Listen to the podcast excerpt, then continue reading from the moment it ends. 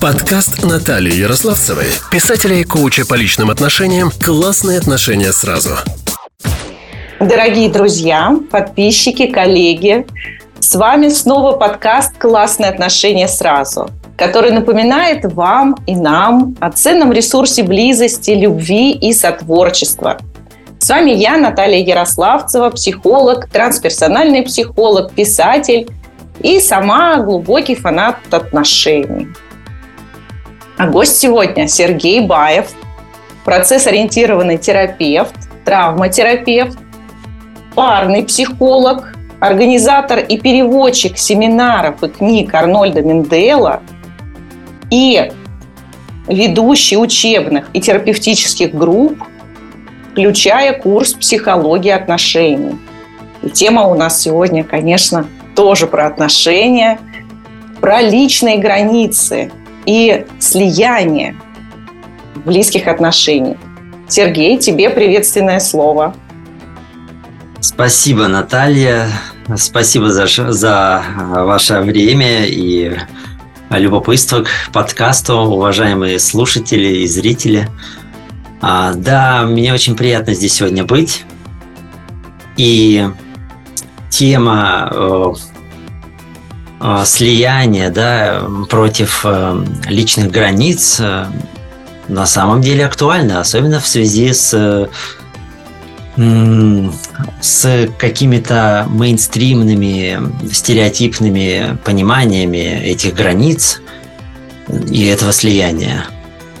Ну, в общем-то, с удовольствием пообсуждаю на эту тему сегодня и э, рад быть сегодня с вами. Спасибо. А мне хочется сегодня с тобой обсудить отношения как процесс. А, вообще для меня вот процессуальный подход напоминает э, время такое в английском языке continuous. Да, это вот про то, что длится, про то, что происходит вот в моменте, и вот у нас такого времени нет в русском языке. Может быть, вот поэтому нам не очень понятно э, процесс отношений, а может быть, оно все просто другими словами звучит. И вообще вот время, да, глагола, это про действие. И вот всегда говорится, что если мы понимаем глагол, а, значит, мы можем как-то догадаться, о чем речь идет вообще в этом предложении, там, в тексте, если мы понимаем глаголы. То есть как будто бы глаголы, вот эти действия являются наиболее важными в языке. А, вот, и тем более, что а, ты переводчик и процесс-ориентированный терапевт. И тут получается, что э, и отношения – это тоже процесс – это тоже действия, поступки, да, такое как продолженное состояние. И вот э, в нем есть уже и результат, и в то же время это какой-то такой, ну, живой, да, то есть это не что-то такое статичное, эм, даже не что-то материальное, что вот уже закрепилось. Вот какие процессы исследуются в отношениях э, в процессуальном подходе Менделов? И, а, Наташа, ну, мне нравится твой фокус, э, который ты сейчас делаешь. Я тоже лингвист, соответственно, по первому образованию, и этот континуус изучал э, на собственной крови.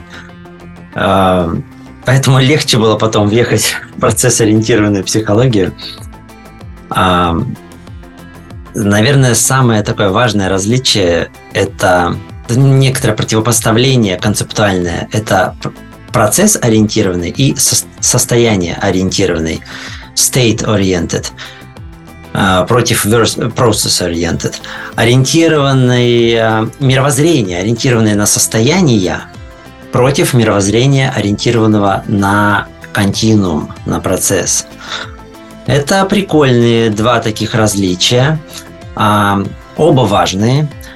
А, э, мировоззрение, вот просто ощущение, ориентированное на состояние, это присуще большинству на нашей планете такое а, мировоззрение, где есть состояние. Я стремлюсь к состоянию хорошему от состояния плохого – а я хочу, чтобы у нас была не брак, а сказка.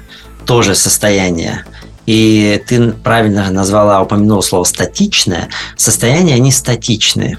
и э, концептуальны. И по, по сути состояние длятся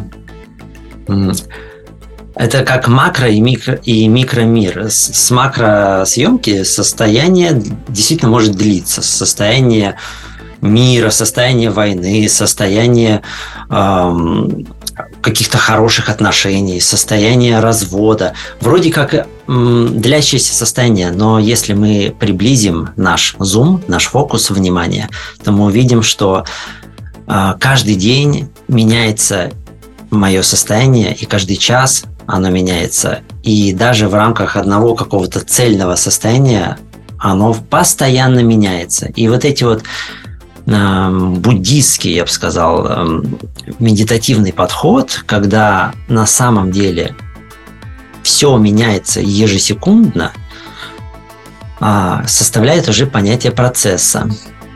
Процесс – это поток сигналов, и, э, чтобы сейчас не уходить в квантовую физику, это поток коммуникативных сигналов между парой, если остаться в рамках нашей темы. Угу. Постоянно два человека обмениваются сигналами просто потому, что они живы. Если бы был труп, он бы уже не так уж и обменивался сигналами. А живое сознание течет из одного в другого, если немножко если немножко так адвайтским языком эзотерическим, это что же поток? Поток света постоянный, квантовый. А, вот э, понимание того, что как, как таковых состояний нет, а есть постоянные изменения, перетекания и, главное, я сейчас подойду, а, изменение идентичности, нашего образа себя, а, если что это не статичный момент, что я сейчас э, добрый Сережа, а, а, а следующее, э, следующее как бы состояние или следующее, что со мной хочет случиться, это какое-то, допустим, легкое раздражение в связи с тем, что эм, мой партнер, моя партнерша не написала мне смс когда мы договорились. А, и вот уже а, ко мне стучится мой временно вторичный процесс, как мы называем, в виде раздражения. И если я его не успею ни заметить, ни тем более принять, а захочу остаться добрым, а, ведь я же хороший, то есть риск, что к вечеру, когда мы встретимся и будем по-прежнему в своих статичных состояниях, а, внезапно я взорвусь на какой-то мелочи.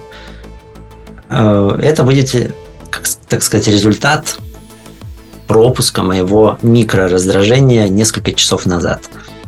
Вот такой прикол эм, можно исследовать в процесс-ориентированной терапии.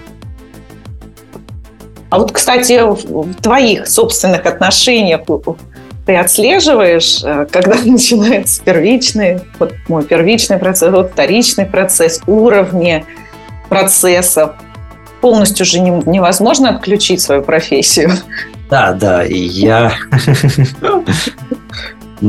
Я уже за время своей работы Э, с 2015 года я в этой профессии, я уже понимаю, когда у меня рабочий режим включен, а когда нерабочий. Когда я даю, а когда я принимаю. А, принимаю, знаешь, как ежик, которого чешут по пузику, он принимает. А когда я даю, я работаю, я чувствую, смотрю. Даже если я сам с собой работаю в виде угу. внутренней работы, то режим осознанности, он все равно энергозатратен. Может быть, существуют просветленные люди, мощные шаманы, которые постоянно в этом находятся. Но я и большинство моих коллег все-таки просто люди, которые хотя бы дома могут отдохнуть от осознанности и вынести, например, ее в парную терапию. Час осознанности, день расслабухи. Это не отменяет, однако, особенно если нет парных терапевтов. Не отменяет. Э, Все равно у меня, конечно, включается осознанность в быту, когда особенно дело касается горячих точек конфликтов. Да, вот мне как раз э, следующий у меня вопрос заготовлен, да, то есть вот прям перетекает хорошо беседа, как раз в сторону конфликтов, которые в парах неизбежны. И вот я а, записывала уже подкасты и с Александром и Любовью Жвакинами, и с Евгением Пустошкиным и Татьяной Парфеновой. И вот очень много да, говорят, если вот пара из двух психотерапевтов, терапевтов, то эм, насколько вот конфликты часты или наоборот это снижает да, многие говорят, что нет, у нас все равно есть конфликты, и они нужны, без них никак. И это даже очень нужно, чтобы мы конфликтовали. Вот, а у вас, да, я насколько знаю, что супруга тоже... Психолог, терапевт, да. Да, и процесс ориентированный. Да, и вот, травматерапевт, вот. да. Да, ну, как вы взаимодействуете в части конфликтов, что вы делаете в случае несогласия с супругой? Может а. быть, как раз в рабочий режим? Вот как раз это по поводу, того, по поводу того, с чего мы начали, по поводу состояний. А, кажется, что раз ты психолог, или раз ты встал на путь осознанности, то еще чуть-чуть, и ты достигнешь рая на земле, вот этого вот состояния какого-то там. А, в терминологии процесс-ориентированный э, это иногда называют высокий сон, high dream, идеальная мечта. Но человек это как айсберг. А, вершинка здесь, а под водой вот такая глыба. И если подтопить вершиночку, по законам физики вся остальная глыба всплывет повыше, и вершинка образуется того же размера, что и была. Подтопить имеется в виду под, убрать, проработать что-то. Но материал для проработки бессознательный всегда даст новые, новые почву, новый материал для движения к самости по Юнгу. Таким образом, я очень рад тому, что конфликты нескончаемые, что э, уходят какие-то э, напряжения э, детства, скажем так, каких-то рельс, э, на которых мы находимся с детства. Э, например, мои защиты, такие жесткие, примитивные защиты, типа наорать, нагрубить, убежать, там, бей-беги реакция, замри реакция, которая вообще невозможна. Тогда никакого конфликта в принципе невозможно, если все замирают. А, то есть эти, конечно, это как-то прорабатывается со временем, слава богу, годам к 40. Потом остальное, остальное, остальной материал все равно не скончаем. Рождаются дети – появляются новые вызовы, амбиции в жизни. Система рода подсовывает новые свинь, новых свиней. То есть, э, и это жутко все интересно, если и больно, и интересно одновременно. Главное, чтобы боль была выносима, выдерживаема. А, главное, чтобы тело могло а, пропускать э, то, что я называю боль, да, ну, то есть что-то или страх, чтобы это, чтобы непереносимые чувства можно было канализировать через свое тело, не разрушаясь. Тогда все становится уже ближе к любопытству, чем к э, невыносимому желанию избежать. Ну вот я немножко так за теорию да, э, говорю, а по практике кейсы, наши бытовые случаи, они прямо Здесь я заметил, что, во-первых, есть, э, и нам об этом говорит семейная системная терапия, а, конфликты э, регулярные, то есть, э, как там называют, кризисы, забыл, regular, короче, ну, которые... Ну, семьи, которые, да, да вот эти, которые все. Полном. Да, у всех. У всех. Сошлись вместе под одну крышу, получайте первый кризис. Родили первого ребенка, нате вам второй кризис. следующего ребенка, вот вам еще. Ну, там третий, четвертый вроде как уже не считается, а вышли из гнезда дети. А, вот вам еще кризис. Выросли. Кто-то, э, не дай бог, там как-то умер или э, ушел. Опять кризис с точки зрения пары изначальной. И эти все кризисы проживаются глубоко и, и меняют идентичность и человека, и пары. Угу. Идентичность менять это здорово. Это фактически такие экзистенциальные моменты, когда меняется, как бы немножко умирает прежний образ себя, и появляется новый, более расширенный. А если это травматика была, то он не более расширенный. Просто э, вытесняешь то, становишься другим. Угу. Немножко не к целостности движешься, а к вытеснению одного и приходу к другому. А если это не травма, а просто такое приятное расширение себя, то ты не... то ты правда расширяешься, не отказываясь от себя прежнего. Ну да, вот просто минуя вот этот момент замещения этой раненой части новым чем-то, да, просто сразу идет расширение. Ну вот да, я как раз и хотела спросить, а положительные моменты, вот они же как-то должны... Мы вот все время говорим про кризисы. Кризисы укрепляют, кризисы улучшают, конфликты нужны. А хорошее это...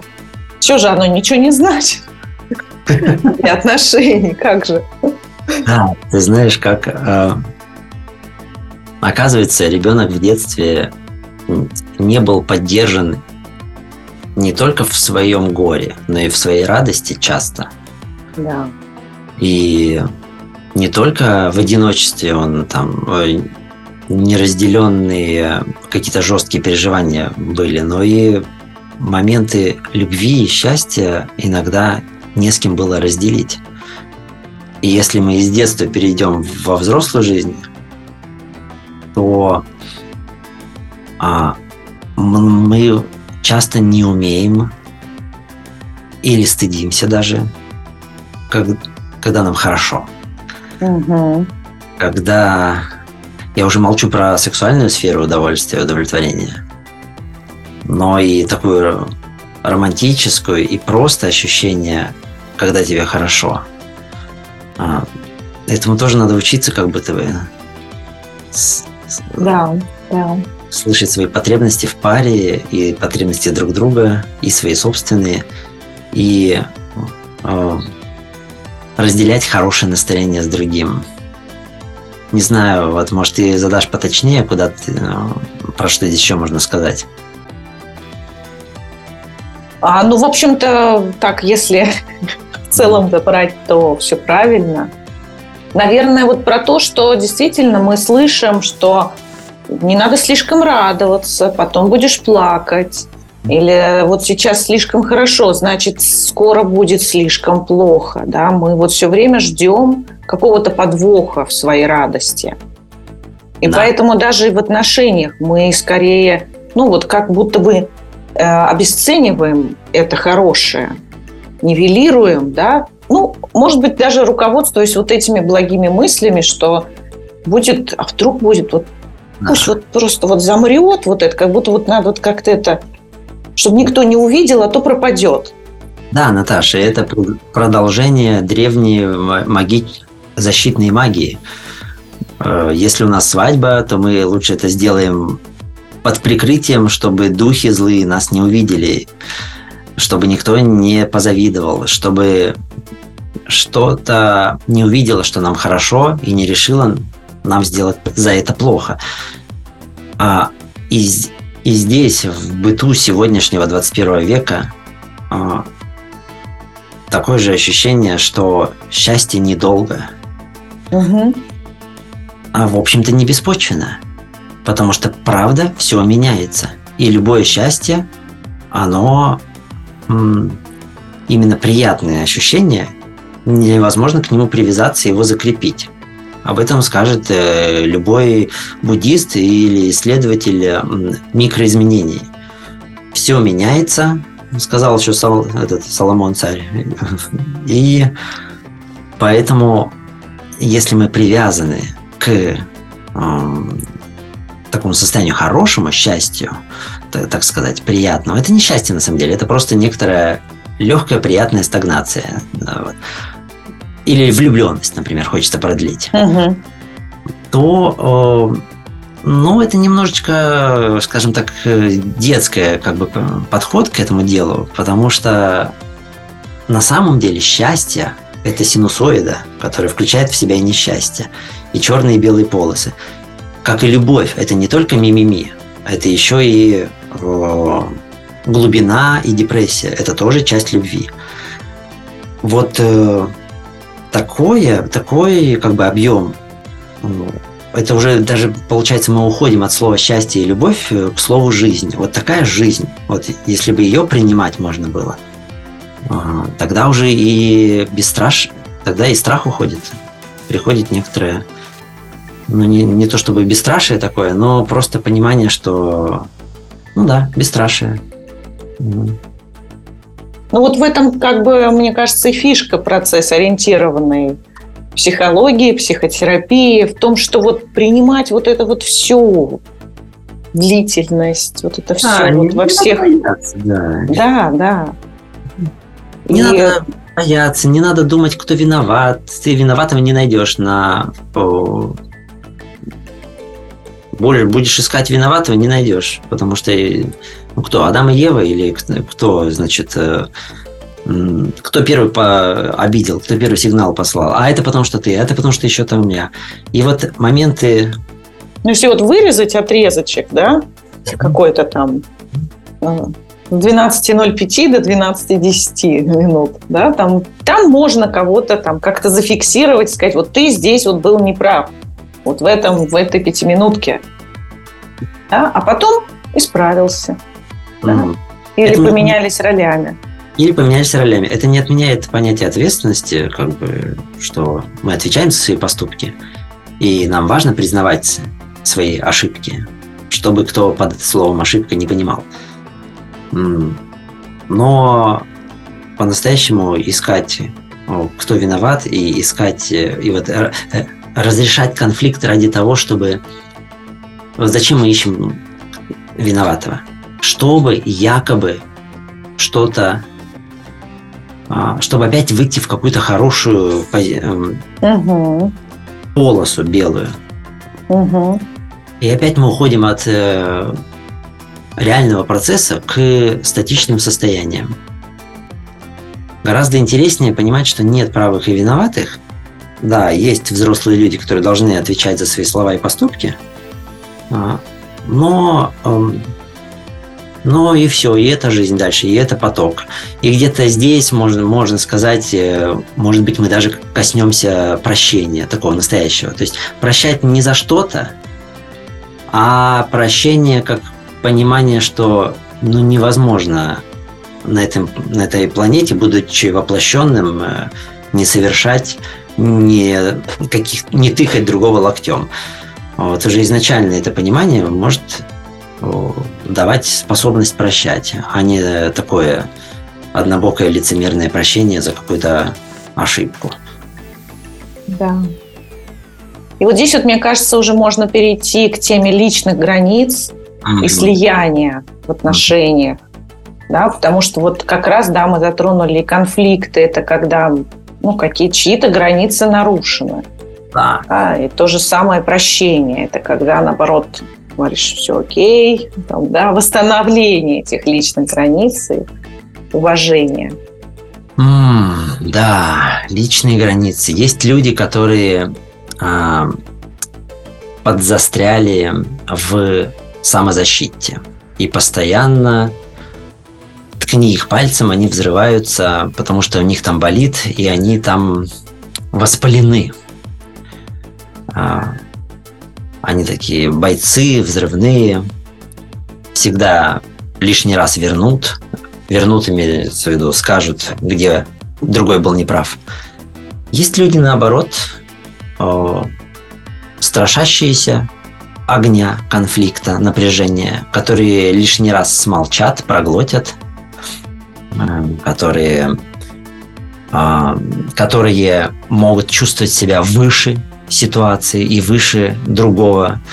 Так возникает такая классическая поляризация на истериков и э, таких э, тихих э, или немножко хладнокровных, э, э, на тех, кому больше надо и кому меньше надо, якобы, на созависимых и контрзависимых, на тех, кто э, со слюной, с пеной у рта пытается что-то заказать, и тех, кто хлопает, закрывает на это дверью, хлопает, уходит и говорит, пока ты не перестанешь орать, я не, не начну с тобой говорить.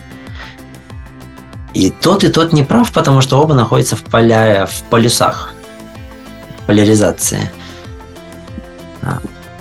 Чем больше второй говорит, э, перестань кричать, иначе я даже не начну с тобой общаться, тем больше первый продолжает кричать. Или если он как-то а, окстится, замолчит и скажет, ну ладно, давай я с тобой буду говорить без абьюзивных тонов.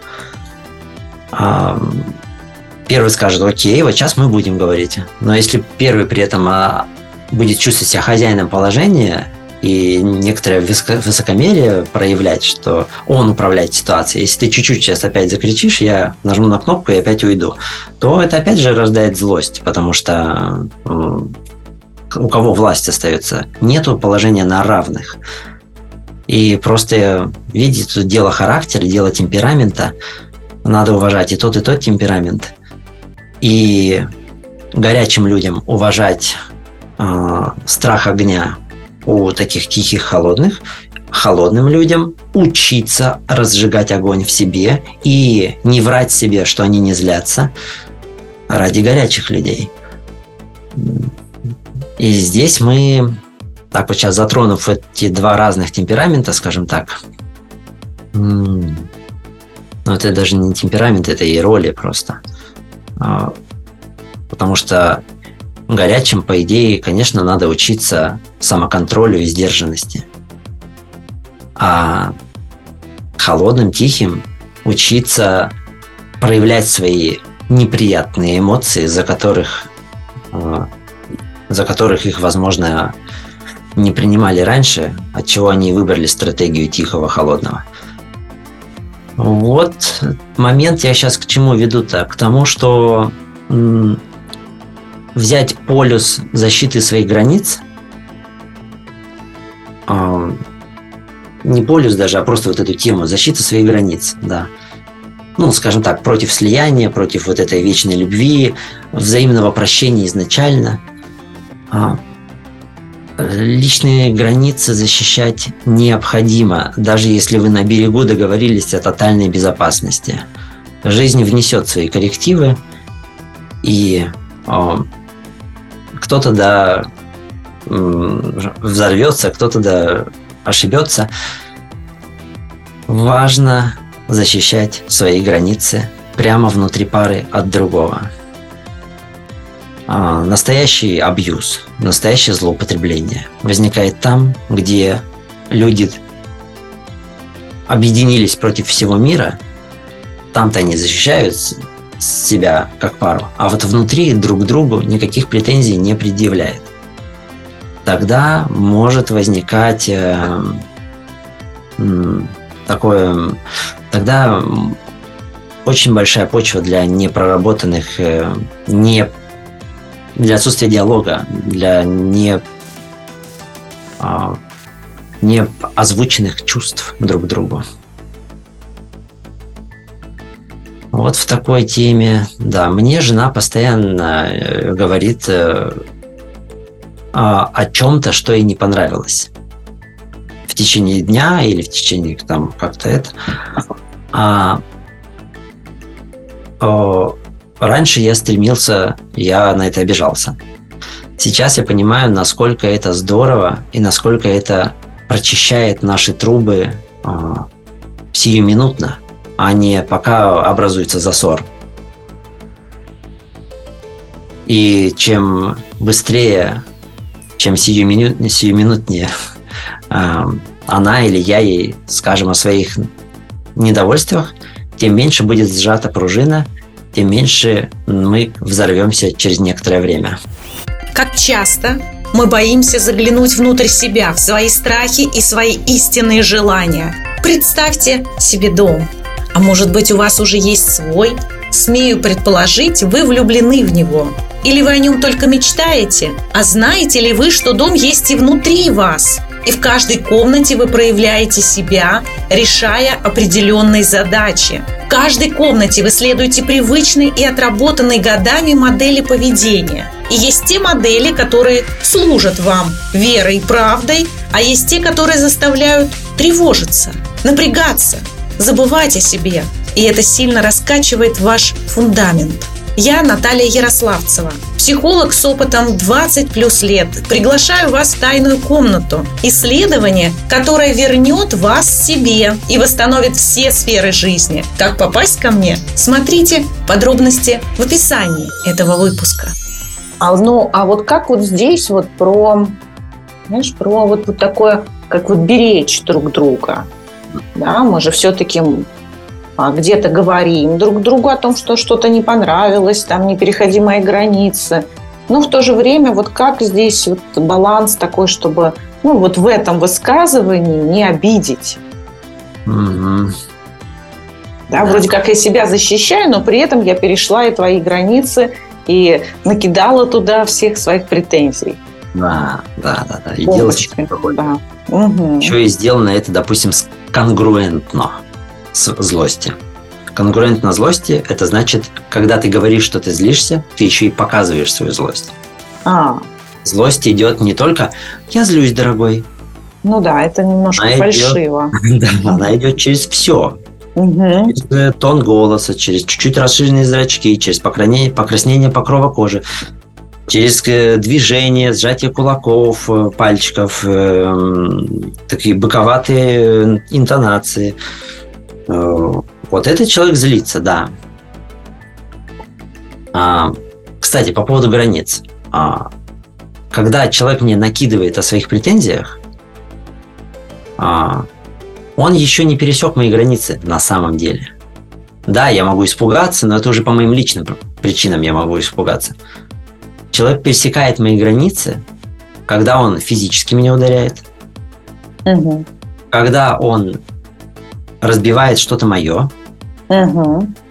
когда он э, или она э, навязывает мне какие-то свои точки зрения, не просто говорит о том, что ей не понравилось где и когда, но еще и заставляет меня как-то себя иначе чувствовать и мыслить.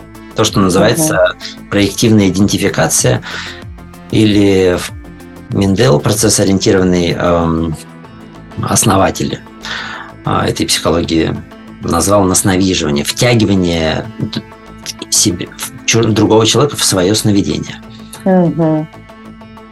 Вот тут уже границы. А, я, если чувствую, что мои границы продавлены, в них внедряются естественная злость, э, естественная реакция на продавленные границы – это гнев и ну, некоторое возбуждение, да, до гнева может быть еще далеко, но некоторая мобилизация, да, как представьте ваш замок, и туда летят э, снаряды. Конечно, вы мобилизуетесь. Включайте защитный купол, там, может быть, делайте контратаку. Контра... Э, хорошо бы, если остановить и дальше не внедряться. Типа сказать «стоп». Но часто мы, конечно, контратакуем и глубоко. То есть мы делаем больно. Возникает вендетта. Угу, угу. Я в ответ говорю, ах так, а ты сама помнишь, там и здесь, а ты это, во-во-во, а там, а там. И накидал ей туда так, что она сидит и не может э, встать. Положил ее на лопатки. Угу. А как мы знаем, э, э, как мы знаем, отношения заканчиваются там, где кто-то победил, а кто-то проиграл. Да. Ну, вот такой момент интересный с этими границами. А ты сказала про бережность, да, спросила? Да. Ну, как быть бережными? Бережными. тот же Мендел э, разобрал процесс на четыре фазы конфликта. Первая фаза, когда нет никакого конфликта. Вторая фаза, когда он есть, и есть мой оппонент, и я с ним борюсь, э, ругаюсь, спорю, пытаюсь э, его одолеть. Третья фаза конфликта. Я сдаюсь. И я понимаю, что если я сейчас победю, то не будет смысла наших дальнейших отношений. Или я сдаюсь по другому поводу. Я не могу победить человека. А, то есть, чем больше я атакую, тем больше он атакует. А, в любом случае, третья фаза возникает на фоне некоторого отчаяния и э, за которым приходит мудрость того, что дальше, пожалуй, не надо бороться, а надо попытаться понять другого, встать в его шкуру, почувствовать его позицию. А почему? А какой урок э, через него мне Вселенная хочет подарить?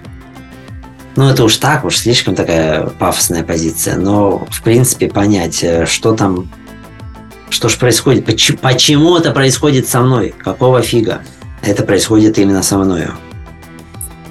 Да. Даже э, я, ну, везде есть частности, везде есть мера. Если это откровенный абьюз, то можно и не переходить в третью фазу, и не задаваться вопросом, почему это со мной происходит. Угу пытаться удалиться из отношений. А, и даже нужно, потому что как раз в абьюзивных отношениях э, жертва склонна пропускать вообще вторую фазу каких-то там защиты себя и наоборот всегда понять другого. Ах, это потому, что он меня любит. Ах, это потому, что... Здесь нет. Если мы нормально проживаем вторую фазу, не стесняемся воевать, не стесняемся терять любовь, то третья фаза будет закономерна, а не фальшиво. В третьей фазе мы уже сможем сказать, ладно, окей, я тебя все-таки не хочу терять, все-таки я тебя люблю, кажется. Давай-ка я пойму, что ты мне хочешь донести. Вот. Ну и есть четвертая фаза, которая результат всего предыдущего. Это некоторое временное просветление, временное расширение, ощущение, что конфликт кончился естественным образом, сам по себе. И мое, и идентичность нашей пары, и моя личная расширились. То есть я стал больше понимать. Э, пример, например, если жена мне говорит, э, «А, не уходи. А, короче, когда, когда я захожу в магазин, э, когда она заходит в магазин и выходит, и меня нет рядом э, у двери, а я не заходил, потому что я с ребенком был, например, на улице. Uh-huh. А, и если я куда-то отошел, и она не видит меня по сторонам, вот, она э, мне говорит, какого черта? И так прям наезжает. Мне, я ей в ответ, Какого черта ты мою свободу ограничиваешь? У нас что, телефонов нет? Позвонить не можешь? Я вот за угол зашел всего лишь. Вот. Угу. Я чувствую полнейшую свою правоту. И э, более того, чувствую, что на мои границы наехали, меня хотят сузить. Отчитываться заставить. А у меня это, допустим, детская травматика. Я не люблю отчитываться перед мамой. Угу.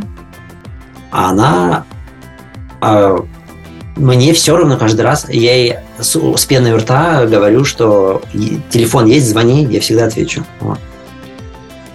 Почему ты не можешь просто позвонить? Перестань, да. В какой-то момент, если я так и останусь в третьей фазе, ой, во второй, вот в этой вот. Угу, конфликтной. Самодоказательство. Да. да. Я, ну, мы просто разведемся. Нифига мне такой человек. Вот. А, третья фаза это если я попробую понять ее.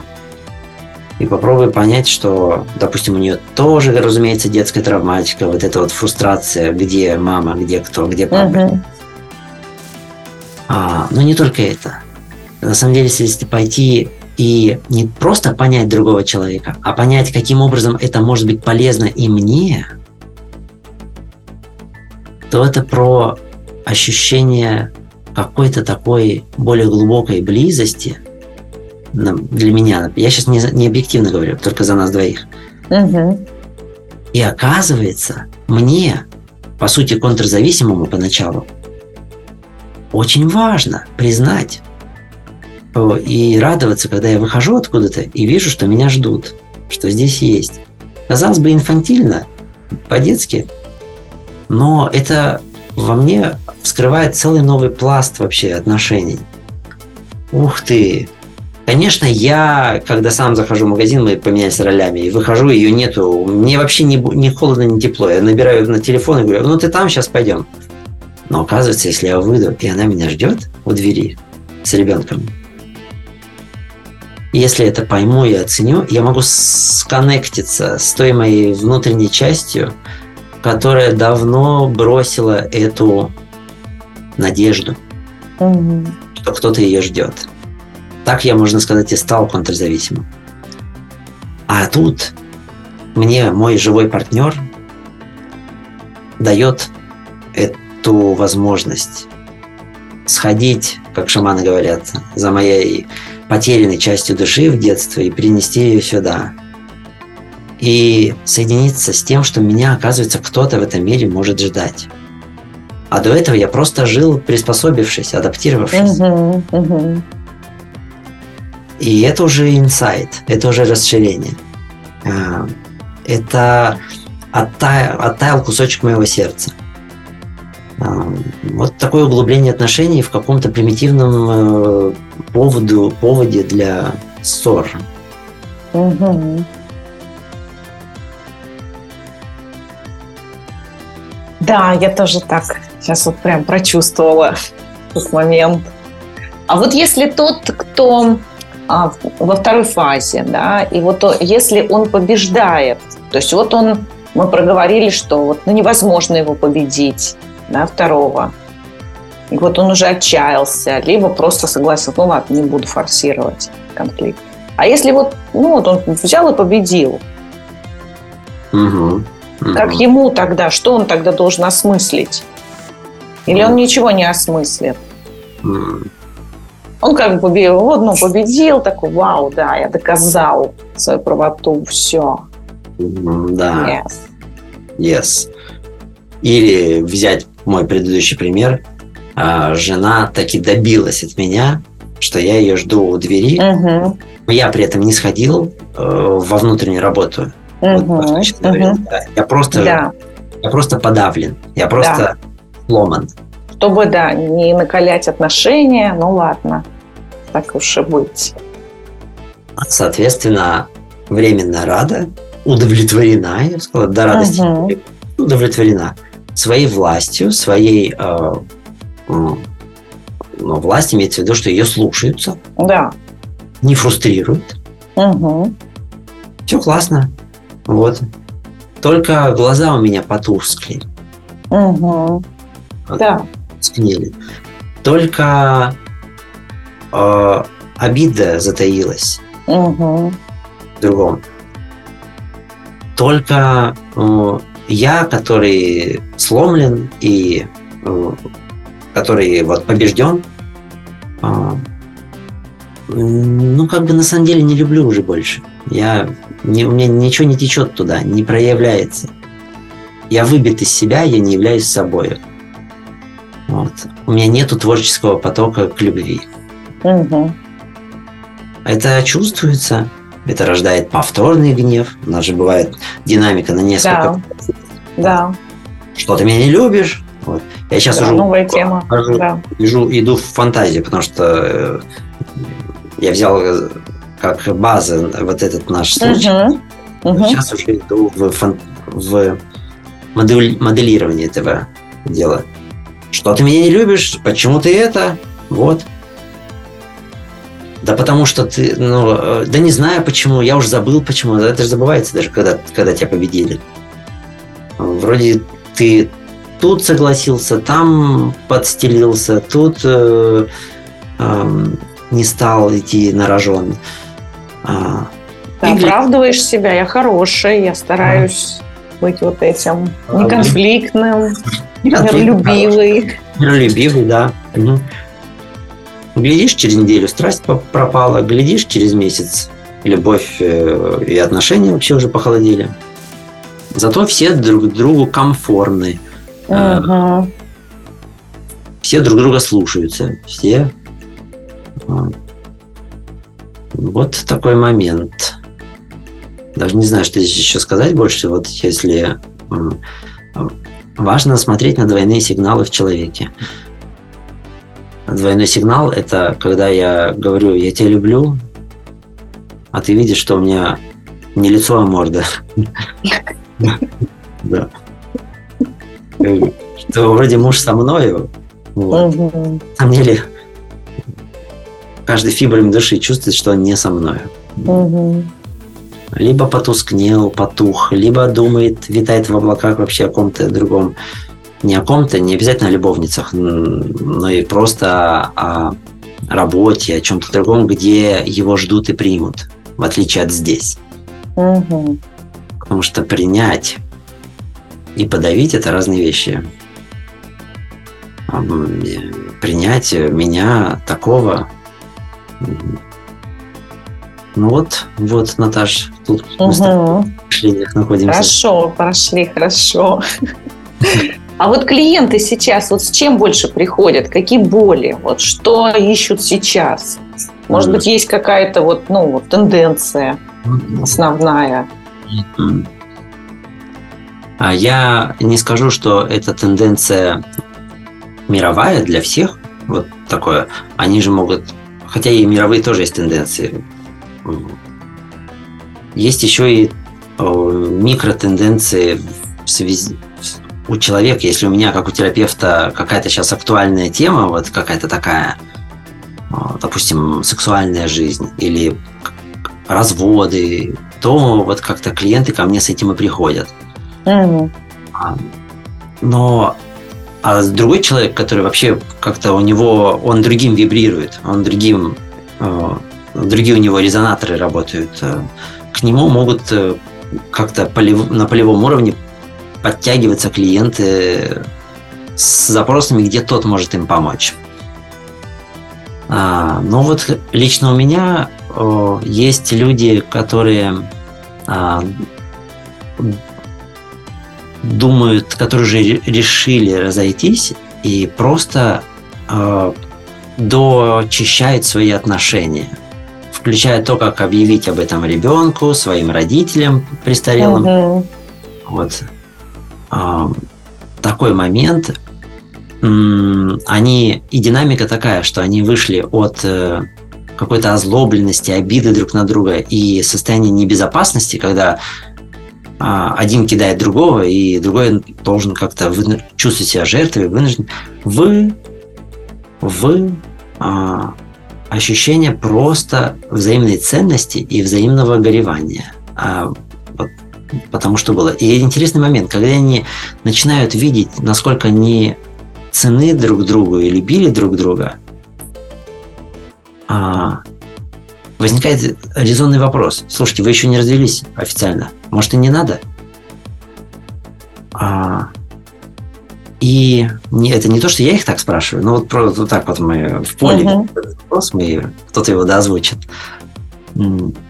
И здесь интересно видеть, как если, если правда не надо, если это был временный такой конфликт, да. вот, даже большой глубокий там кризис, какой-то жесткач, но на самом деле никто не хочет, на самом деле еще что-то есть общее, они свернут в сторону возвращения в брак.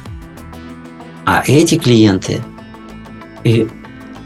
уйдя от гнева и от обиды к взаимной ценности, к своему собственному удивлению, поняли, что, в общем-то, нормально, что они расходятся. На самом деле, в этом ничего не... Вот, то есть, в общем-то, путь правильный, верный. А, просто горько, и просто вот можно... Они перест... Они как-то... что-то их объединяло, а вот э, что-то закончилось. Вот когда вот заканчивается вот это что-то, то, что мы можем назвать любовью или какой-то взаимной судьбою общей, а, мы не знаем, на небесах это прописано или где. В хрониках Акаши, э, вот, где это написано, когда пара конец, когда надо когда расстаться. Угу. Но момент, когда нету надрыва и взаимного э, такой вот э, бойни, если в тишине они все равно хотят разойтись, это какой-то святой момент. То есть ощущение, что вау, ничего себе, оказывается, о, это наиболее правильный, правдивый, что ли, развод. Потому что все остальные разводы на фоне истерики, там, ну, ну, ну да, вместе. Вместе могут в себе оставляют людей сцепленными друг с друга, а эти как будто бы по-настоящему расцепляются. Угу. И каждый свободен, и каждый может двигаться дальше. Угу. Удивительно. 99% составили пошаговый план по достижению нужной цели. 98,8% освободились от глубокой боли и напряжения. 100% прояснили для себя важные аспекты о себе и об отношениях с людьми. 96% сумели сделать решительный шаг навстречу новым отношениям. А чего ждешь ты? Наталья Ярославцева, психолог со стажем 20 плюс лет, знает, как исправить ситуацию. Записывайся на консультацию по ссылке в описании к этому выпуску. Да, ну вот получается любовь, да, вот если в процесс ориентированном смысле, это же тоже как процесс на уровне, а, наверное, вот как это называется, дримленда, да. Вот и секс тоже, пожалуй, то, с этого же уровня, потому что там происходят какие-то неосознаваемые моменты, да, вот. и сила там есть, присутствует очень большая. И это мы не можем это форсировать силой воли, и сознательными какими-то там напрягусь, там подумаю, чтобы это произошло, или целеполаганием, да, uh такими более здравыми, что ли, бодр, бодрствующими способностями своими. А вот какие законы действуют там? Все равно же есть определенные механизмы, ну, не зря же вообще разделили эти уровни. Значит, там как-то по-другому. И что мы можем сделать вот для себя, понимая, что это вот за гранью наших сознательных каких-то усилий. А вот, э, да, э, что мы можем сделать для себя, понимая, что это за гранью наших сознательных усилий? А в каком случае? Например, когда теряется сексуальное влечение или когда? Любовь уходит? Уточни. Ну да, да. Когда, допустим, хочется что-то улучшить, да. Угу. Угу ну, никак, может быть, не совсем. Вот когда теряется, наверное, тут надо себя получше просто понять, да, mm-hmm. что происходит. А вот когда ну, знаете, или как-то поддерживать этот огонек, вот так. Наверное.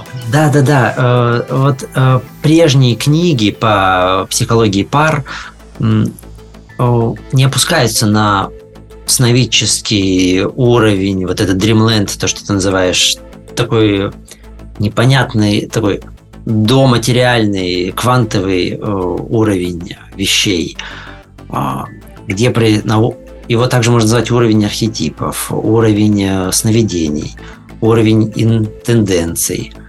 А сейчас не будем э, вдаваться в теорию, но в общем и целом те книги писали о том, как нужно себя вести, больше такие бихевиористские, поведенческие. Да. Угу как нужно поддерживать огонь, как нужно дарить подарки, носить друг другу, как нужно там э, сексом заниматься в отелях при свечах. Э, это все хорошо. Реально для кого-то работает. Но если уж и эти книги перестали работать, то нам ничего не остается, кроме как опускаться на уровень микросигналов, вот на уровень э, такой сновидческий. Dreamland, туда вот, можно даже сказать мифический. Я приведу пример. Э, женщина забеременела, родила и э, не чувствует более либидо, желания к мужу. А, ну, муж, соответственно, остается неудовлетворен и в каком-то смысле одинок. При этом книги пишут. Ну, даже если у вас нет либидо, да, и вы не хотите, хотя бы э, простимулируйте мужа, да, петинг и, и, и все такое. Что сделать ага. что-то человека, да. Да. А, и он будет, э, и вы как-то это... Ну, что-то вот не поднимается рука, не, хочется, вот, не идет туда энергия. Вот ну, это раз можно себя заставить, два можно сыграть в это. Но о, это тоже какое-то самонасилие у жены, если вот она лежит и все. И я говорю про конкретных клиентов, что с ними в каждом случае помогает друг, разное. Но вот угу. примерно э, на данном примере помогло то, что они начали настраиваться друг на друга. Вот.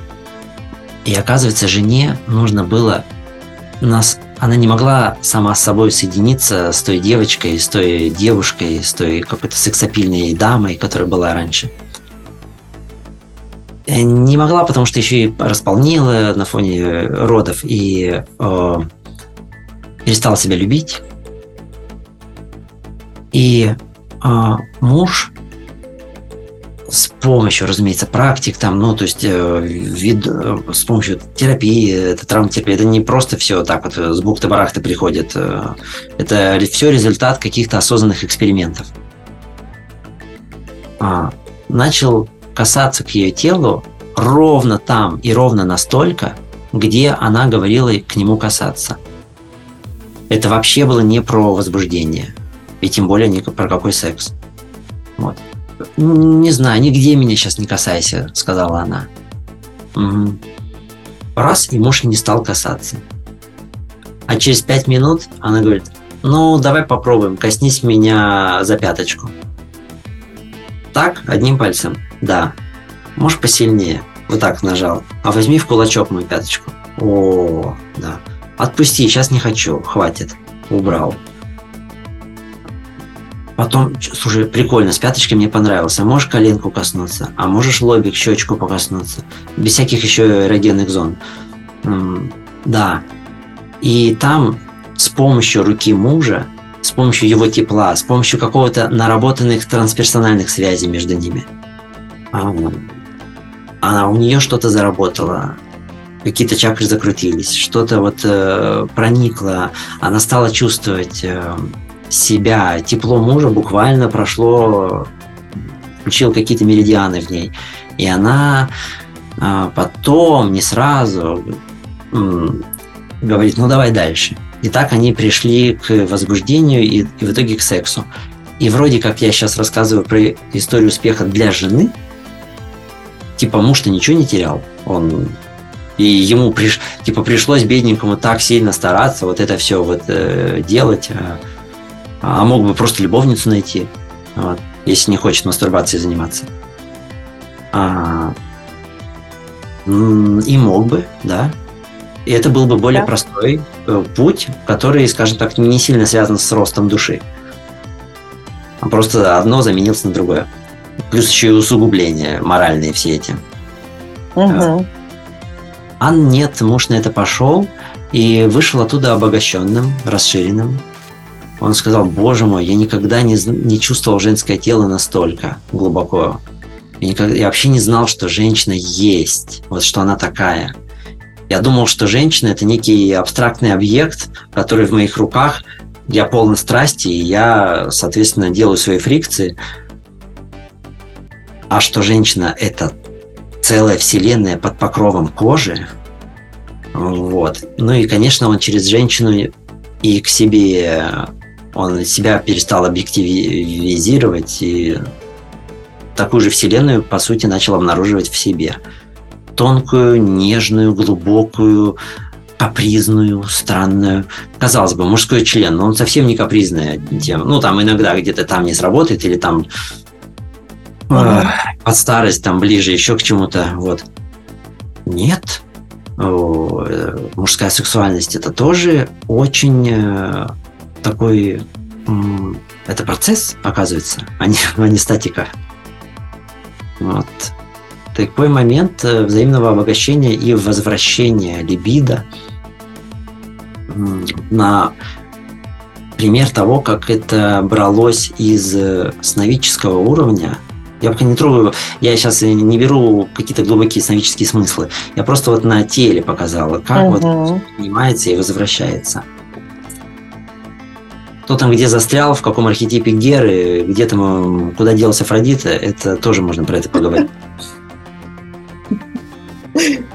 Ну, раз мы а, секс затронули, давай еще поговорим про деньги в отношениях. Потому что, знаешь, вот я почему-то наблюдала, я учусь тоже на процессуальном а, у Ирины Зингерман.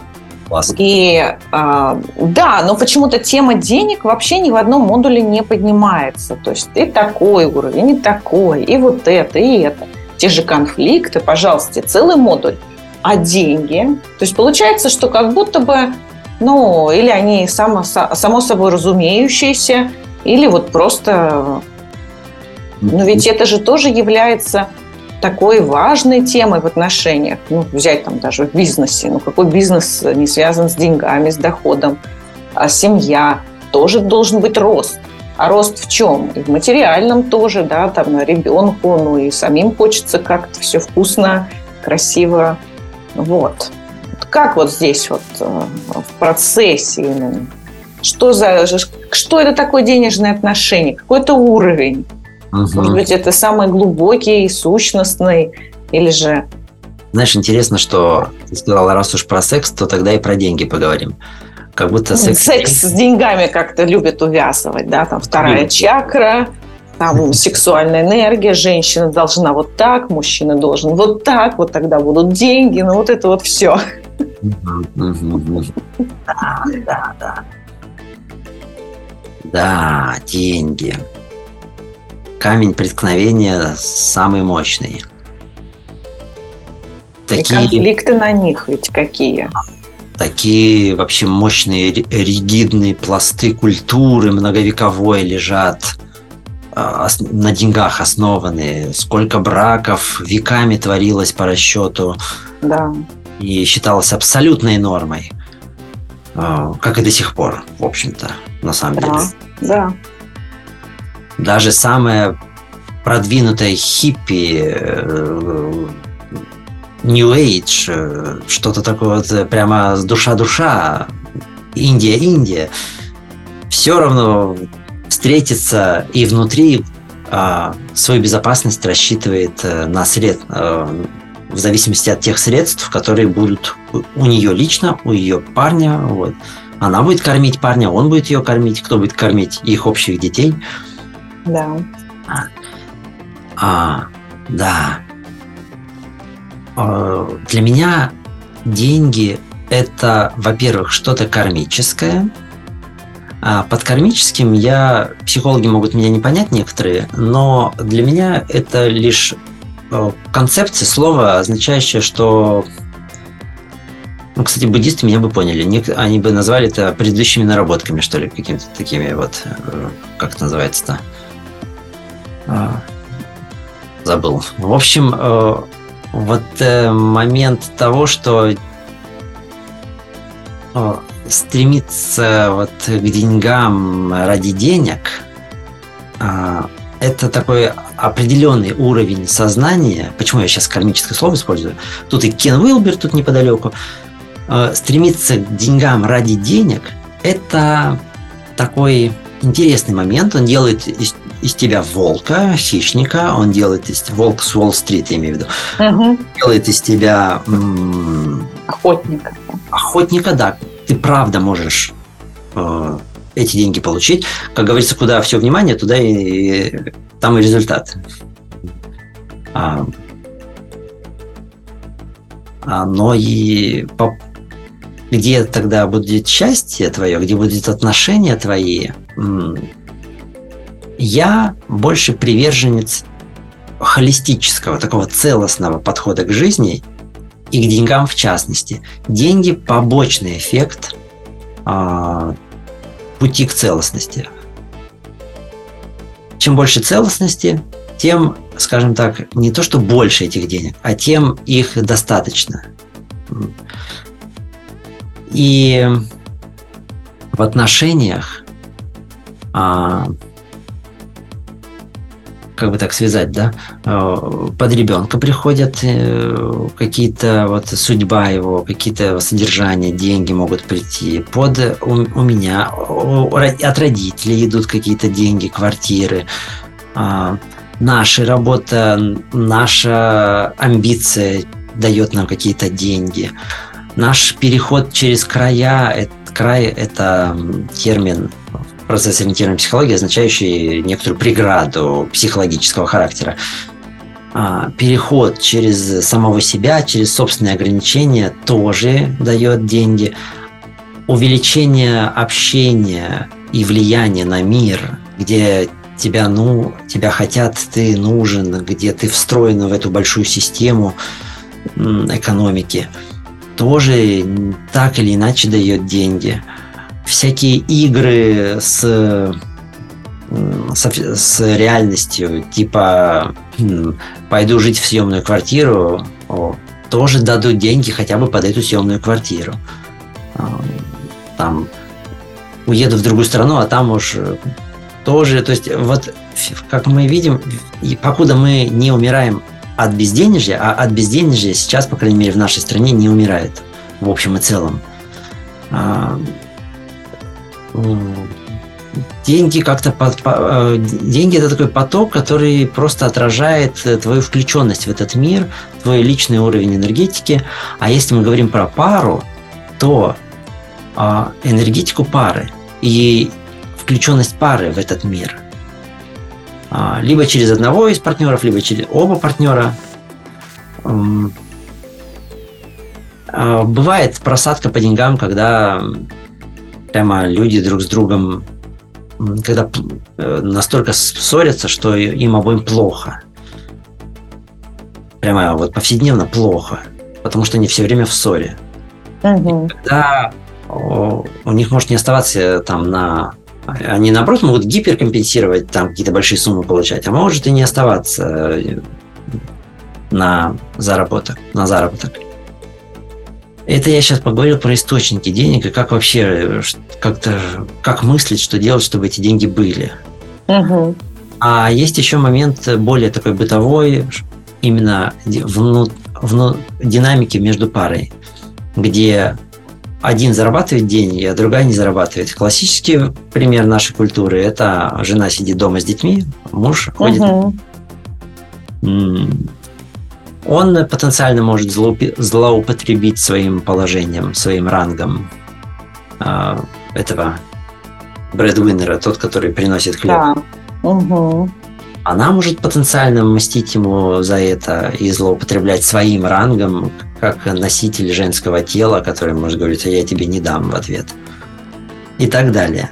А почему секс и деньги можно увязать, например, еще? Да. И каждый остается при своих козырях. Но а, момент бюджета общего тоже очень такой тонкий. Вообще момент такого щедрости души, не внутреннего такого скобрезности. Потому что у меня есть пары э, в терапии, которые считают очки, кто сколько заработал, кто что кому дал. То есть они находятся каждый в своем озлобленном положении и mm. до щедрости, там, как до Китая пешком. Ощущение, что там ты моя родная, я для тебя фактически ничего не пожалею в рамках разумного. А у нее в ответ ощущение того, что слушай, мне так с тобой хорошо, и вот то, что ты для меня ничем не пожалеешь, э, вот ну, как-то на самом деле пойдешь на любые жертвы на самом деле, если уж так. Ну, не на любые, в рамках, понятно. Угу. А что мне так хорошо с тобой и так, такое доверие, что у меня не рождается никаких внутренних э, озлобленных, потаенных планов. Э, э, типа мне не хватает денег, типа да еще, типа я здесь потрачу сумочку, а ты мне... У нас не возникает товарно-денежных отношений внутри пары. Потому что э, вот когда товарно-денежные отношения возникают внутри пары, А вот это уже, а они очень частые. Да. Там жены с Рублевки, да, они в товарно-денежных отношениях находятся со своими мужьями. Я пойду сумочку куплю, что мне за это тебе сделать? А, муж отчитывает деньги вот так вот, как зарплату, как бы вот а, нету момента единения по деньгам, что мы с тобой, это момент идентичности, что мы оба заодно. И неважно, кто, через кого деньги приходят. Ну, кстати, это слияние, то самое слияние, наверное, да, только а. уже в таком вот материальном, что ли. Да, да, да, я понимаю, о чем ты, Наташа, говоришь. Что И это... обратно туда, к теме. Можно, правда, отнести это к слиянию такому финансовому, но я сейчас говорил про момент глубокого взаимного уважения. Mm. Там не про слияние, а, где а, там, да, момент взаимного уважения. Никто не хочет обокрасть другого, утянуть у другого а, чего-то. Момент э, такого разделенного бюджета, когда каждый в своих э, деньгах живет, и обоим хорошо, об этом договорились люди, тоже вполне возможен. У меня одна пара, где а, он э, был в долгах, а поженился на ней и вместе с ней в ее поле с помощью ее знаний вышел из долгов. Вот. Она держит свой магазин и тоже была бизнесменом и угу. всегда была в всегда этот магазин не приносил ей денег. А он рядом с ней научился быть не в долгах, а еще и хорошо управлять бизнесом своим. А, но она не пускает, она помнит, что он был в долгах и не пускает его управлять своим магазином. А сама им до сих пор как не умела, так и не умеет управлять. Угу такой их мифический путь ведет к тому взаимному доверию, чтобы она увидела, что он же другой, и. И чтобы он поднял ее магазин. А он, э, ему его да, урок, это помнить вообще благодаря кому, чему он вообще вышел из этих долгов, чьи, да. чьи энергии, и э, не считать себя, что он такой self-made, сам э, все сделал, свысока ее такой, угу. поднял ее магазин как одолжение. Вот э, пример того, как на мифическом уровне сходится пара по таким финансовым моментам. Могут взаимную пользу принести. Угу. Да, денежки. Денежки. Денежки. Угу. А мы с, с женой, у нас интересный сновидческий процесс происходит. Установили приложение, которое подтягивает данные со всех банков наших mm. в одно, в, в одно приложение, которое есть и у нее, и у меня. И мы оба можем видеть взаимные финансы. Mm. Кто что, вот сколько приходит, для того, чтобы как-то понимать, э, какие-то общие планы строить. Вот. А в чем сновидческий момент проходит? Это что приложение все время как-то да не работает. Хотя и оно оплачено, и какие-то да не подтягивает э, суммы. Если туда поднырнуть поглубже, именно попроцессуалить этот момент, то выяснится, что есть части и у нее, и у меня, которые хотят оставить э, какие-то финансы в области своей тайны, э, иметь право на на вот эту вот негласность, а вот на что-то свое. И это не означает, что ты там какой-то подлец маленький, а просто на некоторую конфиденциальность, не раскрытие каких-то своих вот э, чашек кофе, каких-то своих э, э, капризов. Да, с наличностью так не прокатит.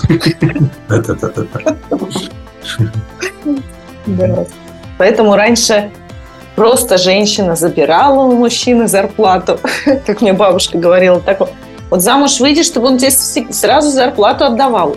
И спрашивала потом, ну, пока жива была, спрашивала, отдает? Не отдает. Сам распоряжается. Да, да, да, да, да. Типа женщина, она все сэкономит, все, она... Да, да, она знает, она же это для детей. Для всех, и для, для детей. Для всех, да, и о нем правильно подумает. А он, э, мальчик неразумный, все разбазарит. Да, да. Потратит непонятно на что. Мотоцикл, и, в общем, да.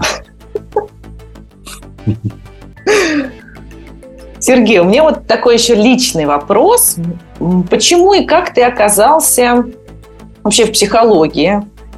И ведь э, твоя основная первая профессия другая, да, и все-таки не просто в классическую психологию пошел, а именно такой новаторский, даже в некотором роде древний, шаманский метод, как процесс-ориентированная терапия Менделов.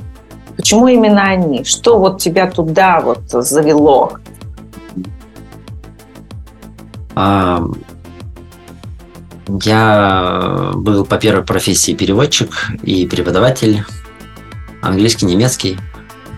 А, отпахал в этой сфере 10 лет – а где преподавал, кстати? В МГУ и учился там же, и в РАНХИКС при президенте России, и в других больших вузах. Э, там был статус, там были поездки, путешествия mm-hmm. по всему миру в качестве переводчика. Я прожил в Южной Америке два года, я был в Африке, я был там в Северной Америке, в Азии, везде, кроме разве что Австралии пока а, и Антарктиды. Но вот момент, что было неплохо, но о, моя, у меня же как-то моя, мои грани души жаждали еще чего-то больше. У меня папа актер, и не знаю, от папы или нет, но тоже есть какие-то актерские вот такой вот эм, момент. Но в сами актеры непосредственно я их идти не хотел. А, а в процессуальной психологии смена ролей показать э, клиенту что-то из роли, это как раз этот навык очень сюда ложится хорошо. А у меня, когда я заметил, э, переводя очередных биг-боссов на заводе, как они орут друг на друга и просто не слышат друг друга, и я, мне уже надоело их переводить, потому что это, ну, что толку переводить мат? А, я начал переводить суть их сообщений друг другу.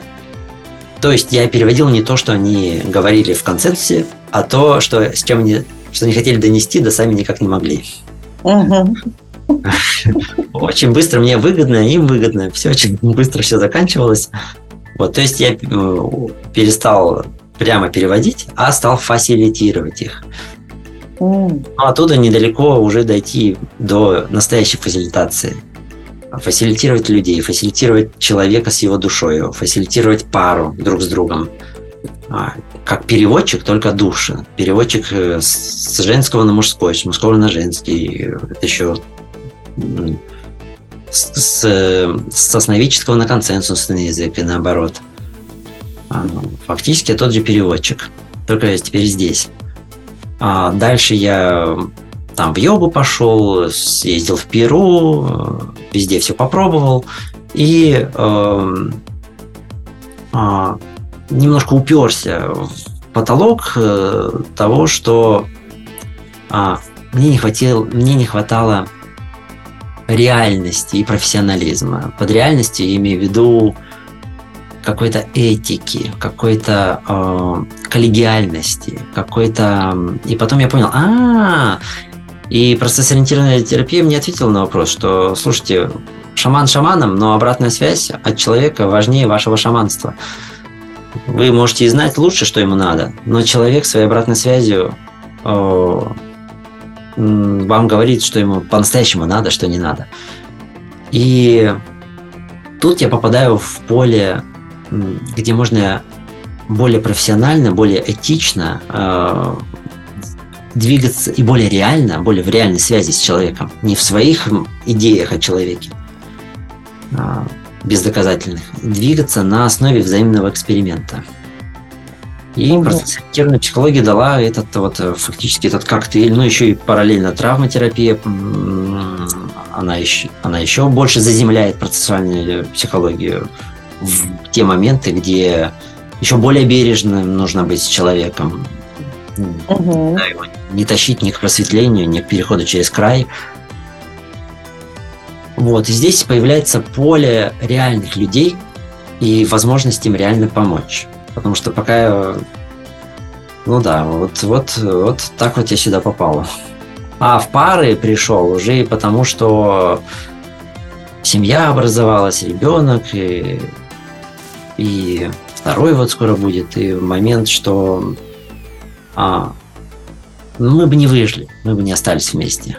А, если бы не было вот этого бэкграунда, этого фона, а, этой поддержки, этой философии. Угу. Угу. Вот этот процесс, с чего мы начали. Да. Мы бы разбежались, разошлись, э, растрепались, раскололись, озлобились, стали бы плохими. Уж до конца. Да. Никто бы не выжил.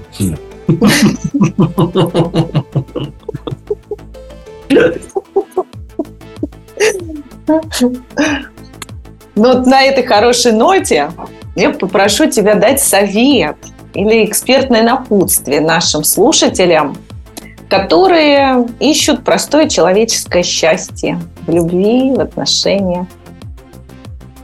Mm, простое человеческое счастье в любви, в отношениях. Mm.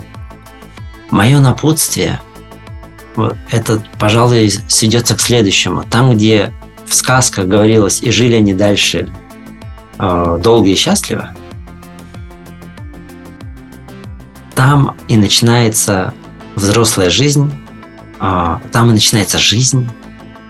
Ведь какая взрослая, не взрослая. Вот глядеть, продлить вашу сказку туда, сказка вроде на этом и заканчивается. Жили они дальше долго и счастливо.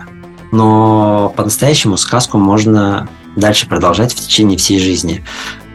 Мое напутствие в том, что сказка, сновидческий уровень, э, мифический уровень, уровень каких-то предсигналов, уровень процесса, он прямо есть в реальных отношениях здесь и сейчас.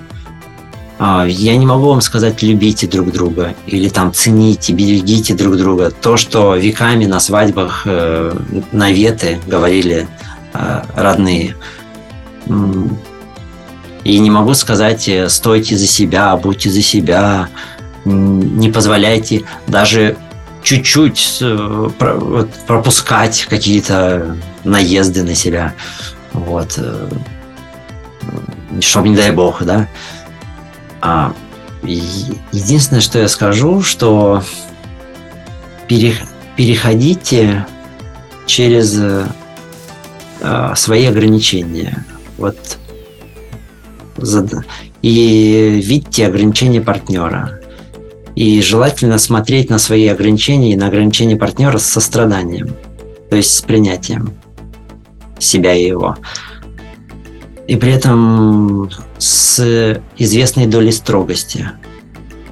То есть это принятие не должно быть мимимишным за счет собственных интересов. Видите, не получается общего складного э, такого напутствия, но, надеюсь, я дух какой-то э, передаю того отношения, что ли, к жизни и к себе, и к партнеру, которое можно, с которым можно быть в контакте хотя бы изредка. Вот, спасибо тебе, Наташа, может быть, за сегодня, что мы, в, в принципе, с этим как-то поговорили вот про, может быть, атмосфера нашей беседы чуть-чуть э, уже дает вот это напутствие. Да, и я тебя очень благодарю. От имени слушателей скажу, что беседа была в удовольствие, и какие-то очень любопытные процессы родились внутри нас у всех, я думаю. Да. Взаимно. Спасибо. Да. Спасибо, но надо заканчивать. Да, будем прощаться. Друзья, с вами был Сергей Баев, процесс-ориентированный психотерапевт, травматерапевт, трансперсональный психолог. Да. Я Наталья Ярославцева, уже трансперсональный психолог, писатель. До новых встреч. Спасибо вам. Да, друзья, благодарю за ваше время и тебя, Наташа, отдельно за, за такие классные вопросы. За то, как ты ведешь это все. За твою энергию. Спасибо. Пока. Спасибо. Пока.